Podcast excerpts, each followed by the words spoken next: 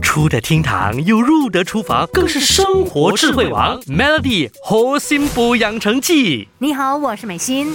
这个星期的核心部养成记，我们继续来学习。你有没有遇过这样的情况呢？买了食材回家，当餐下厨只用了部分的食材，剩下来的就只好放冰箱。结果因为来不及煮，就放到坏掉，最后呢只好丢掉，造成很多不必要的浪费。我们的日子好像就是在不停的买买买，然后丢丢丢。但如果你学会了正确的食物储存方式，就可以延长食材的寿命，当然也顺道延长了钱包的寿命哦。家里。如果常有下厨的话，少不了有葱啊、姜啊、蒜等等爆香的时候要用到的食材。其中以新鲜的葱是最常被放在冰箱里放到坏掉的，实在很可惜哦。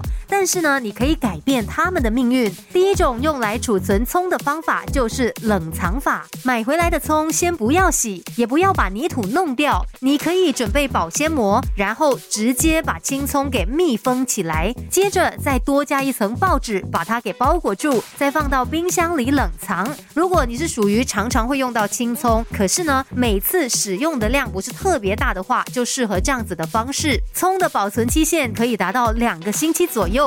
但如果你是常要用到葱，而且使用量也比较大的话，就建议你用水养的方式。可以准备一个废旧的塑料瓶啊，或者是玻璃瓶，然后呢就往里面倒入两到三厘米左右的清水，水量不需要太多，只要足。够没过青葱的根部就可以了，接着就可以放入青葱来水养它了。记得把水养的青葱放在阴凉通风的地方，而且呢要注意勤换水，那就可以让青葱保持比较较长的时间，也不会变黄。Melly 猴心补养成记，每逢星期一至五下午五点首播，晚上九点重播，有美心和翠文与你一起练就十八般武艺。嘿呀！